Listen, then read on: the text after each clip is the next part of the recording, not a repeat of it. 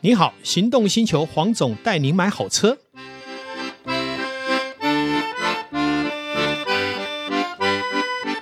黄总带你买好车，又来到线上，要跟导叔一起来聊我们的幸福事。 Hello，各位听众朋友，大家好，我是导叔导根座。哎，黄总，是我想卖车哎、想卖车要有方法，啊，不是就直接就网络上丢一丢就卖了？不你又不这是样卖吗铜，卖铁，一斤两块钱称了就走。啊是没有那么简一单。台没错价啦值一百万的车，嗯会卖可以卖到一百零五万，不会卖可能连九十万都卖不到。这中间的价差十五万可以随便选择吗？我靠，可以差这么多、哦、当然，哇！啊美高在哪里呀、好，嘿嘿嘿，也当然也要看第一个你的车是什么样的车。嗯以国产车来讲的话，目前比较热门的，不管是什么压力士啦、Fit 啦，还有这个所谓的卡罗拉啦、然后嗯 Artis 这一类的，大概它都是比较行情价，嗯出入通常都不大。嗯，好，嗯一个车商跟另外一个车商来收收购，可能差个一两万、两三万之谱。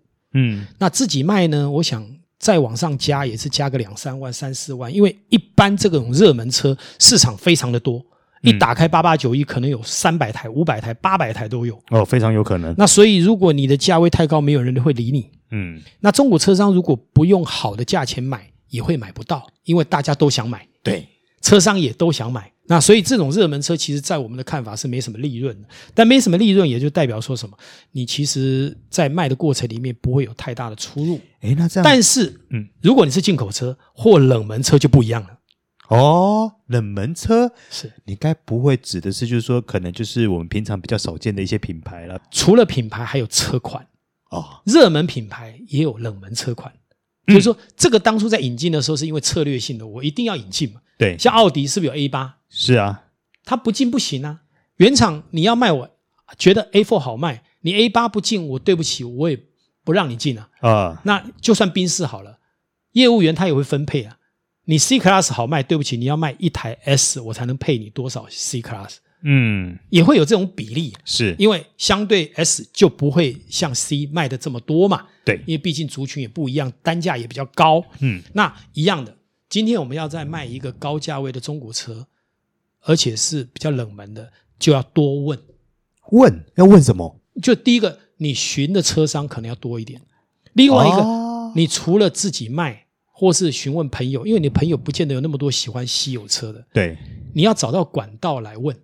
哦举个例子来讲，像我现在的黄总带你买好车的粉丝团，就有在替很多朋友处理这一类的车。嗯举一个例子啊，最近有一个叉六的朋友，他开的里程稍微多一点，他去问一下大家的价钱，因为里程多一点，人家就砍很凶。嗯可是那车况其实很好，他都跑长途。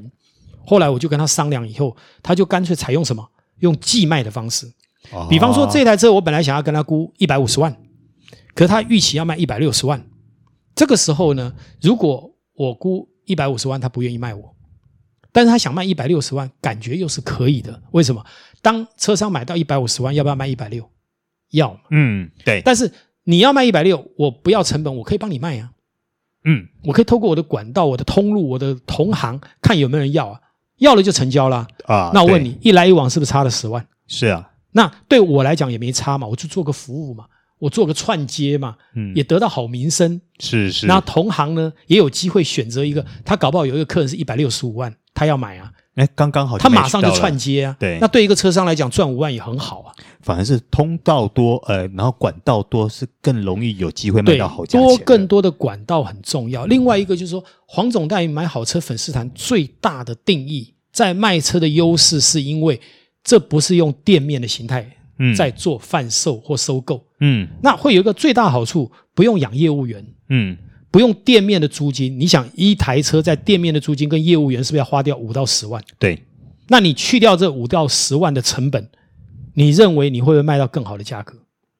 对，同样因为等于回，馈了买的人也买的比较便宜，哎因为我成本低嘛。是啊，哎，那这样黄总，我觉得你应该好好把黄总带你买好车这个粉丝团他的一些呃服务项目，真的要好好的跟大家说明一下哦。，应该这样讲哈、哦。当初成立这粉丝团就来自于，因为我们常常在线上节目哈、不管是地球黄金线，嗯不管是梦想街五十七号，嗯有讨论到怎么买卖车，对好、包括怎么识别车。嗯可是毕竟呢，那不是一个交易平台，是一个资讯的平台，是，那就有很多的消费者，包括我的粉丝啊，都会要求说，是不是能成立一个类似粉丝团？有问题可以在上面询问，嗯，嗯不管是你要买车，你要卖车，都可以透过这样一个管道。嗯而且必须说，并不是买中古车而已，你要买新车也可以。我很多的这个粉丝呢，因为不小心问我说：“哎，我要买一个凌志的车。”哎，结果我说：“好啊，我帮你问一下，我熟悉的主管有没有刚好有一批凌志这样等级的车，可以比较好的价钱给你？嗯因为现在所有的汽车公司都是经销商制，对，每个经销商都有不同的库存压力。可是呢，你不会知道哪一家库存有压力，只有你们才会有黄总比较有管道门嘛。啊，，对，我知道这一个主管他今天想要处理多一点 NX，嗯那这个主管或是这个经销商这一批库存，他可以卖的低一点。嗯，我做这样的连接的时候，是不是利人利己？是第一个，你可以买到最划算的经销商的这一部 NX，或是这一个这个所谓的呃这个 R 叉。嗯那另外这个经销商呢，可能价钱高一点，我们这次就跟他调。啊，用吊车的概念，我帮你去连接，甚至于带你去展间认识主管、嗯认识业务员。第一个安全，第二个买的便宜，嗯这也是我这个粉丝团在做的很多过程里面，很多可以串接认识好朋友。所以为什么我有这么多好朋友？嗯嗯，嗯 哎，那这样黄总，我有个问题是，那如果说我今天在这个粉丝团，我要去表达说我想要买车，我想要买什么样的车的时候，嗯我是直接在每一则的那个呃文章下面留言吗？还是说哦要、留言我们会有小编会去处理，会去连接。对，哦，是。哇，那其实呃，其实这个服务其实算是做的还蛮周到的，是，的，那我们再回过头来哈、卖车这件事还要分很多哈、第一个，你的车况如果不是顶好的时候，要不要去整理？要你卖给一般消费者一定要整理，因为外向不好不好，人家不会买。对，但你卖给车商，你就不要整理了，因为车商整理的费用会比你低很多。嗯，比方说，你外观要洗澡，你去原厂花八万块钱，车商只要三万多块钱。那你想想看，你花那个八万块钱，车商估是估三万多，对那你不是多花了五万？是，所以，如果你要卖给车商，就不要刻意整理，因为车商都看得出来，嗯嗯，但是他有他整理的管道。那所以在卖车的时候，还是要分这个。哦但是你直接要卖给直客，你不整理，他会觉得啊这车很糟。但是如果要卖中古车，你就不要回原厂整理 吧，你回原厂整理那个价钱都是不要吧，无法听的啦。对，那也增加你这个销售后的一个成本。哦嗯。好、这个都是我们在卖车的时候必须理解。哦，其实黄总像你这样做的话，你等于就是把实体店面这件事情给拿掉了，对而把这些成本直接转嫁到那个消费者的一些回馈身上。是因为像我举一个很简单的例子，呃，在疫情的这当中，很多人不愿意出去看车，对，包括估车也不太愿意，呃，直接赤裸裸开到你的店里。啊，那这当中就有一些客人可能会询问我，我们就派采购直接去看车嘛，直接去理解你这部车值多少钱，嗯你连开到店面都不用。嗯那这个时候我在线上跟你讨论，你想卖多少钱？我买得下来，买不下来。那说一句白的，黄总买不下来，别人也买不下来，因为我的成本最低啊，啊，我我可以出最高的价钱跟你买啊。如果我买不动，我还可以找一个愿意出更高价钱来买这一部车。我们一般消费者做不到，我做得到。这很难吧？这一般很多店家很难这样子做、哎对，所以这就是我们讲资讯人脉的串流。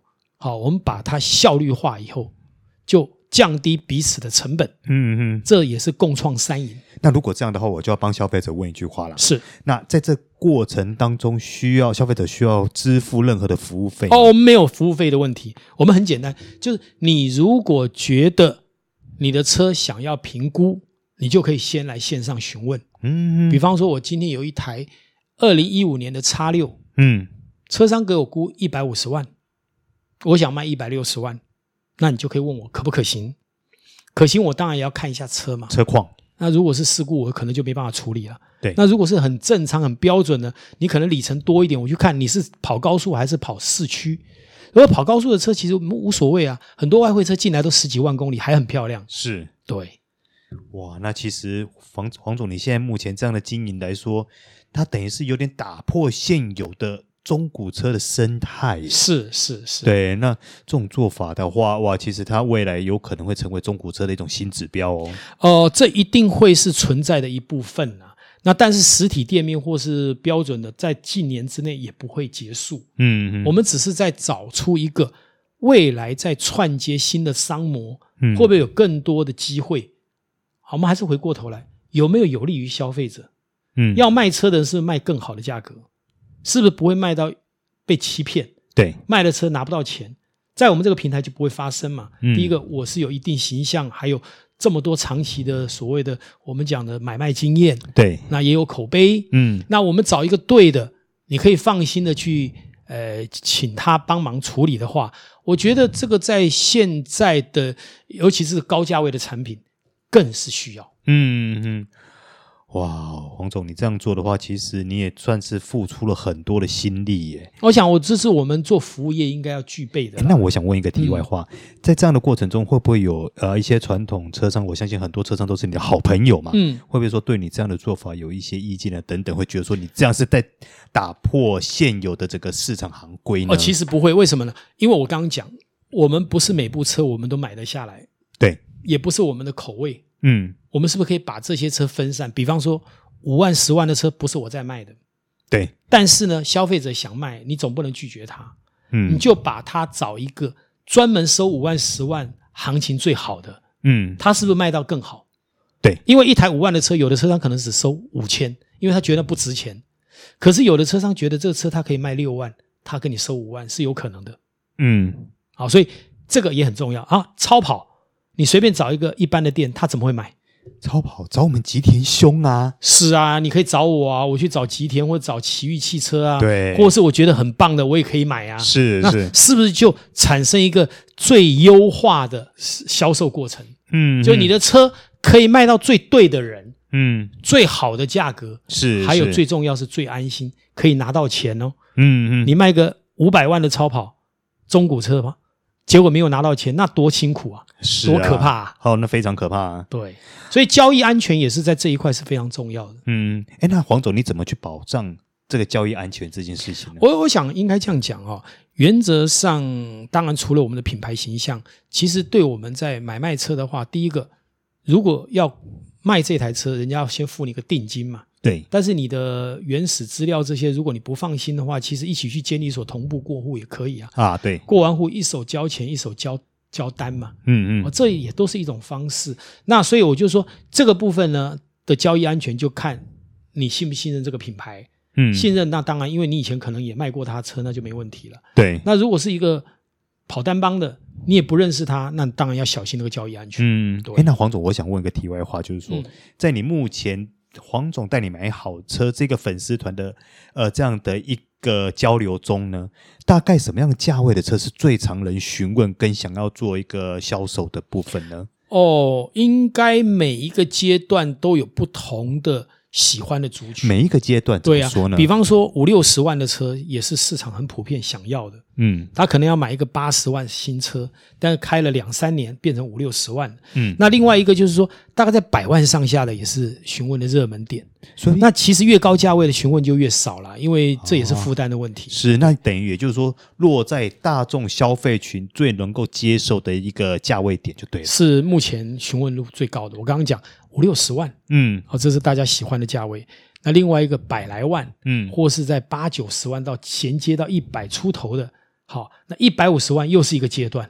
哦，那又跳了另外一个坎去了。，对，但是一百五十万也是蛮多的，啊像你看之前的 GLC，嗯， C 三百是不是卖的很好？对价位带都在这个上下，啊，这了也是一解个了非解常普罗大众喜欢的一个呃价位带。嗯，好，各位听众朋友，我们在这里黄总又提供了一种我们新的呃中古车的销售跟购买的方式。其实如果有兴趣的话，大家不妨去黄总带你买好车的粉丝团，哎，了解了解。相信对于大家想要购车啦，或者是对做中古车的知识等等的交流，应该会更有帮助的。欢迎搜寻 FB 黄总带你买好车粉丝哎团。黄总，待会要把粉丝团那个网址留下来啊。好，没问题。好 ，OK，我们今天节目就到此告一个段落。哎，我们谢谢黄总分享他的一个知识，谢谢大家他的专业，谢谢谢导兄，好，我们今天到这边告一个段落，拜拜，拜拜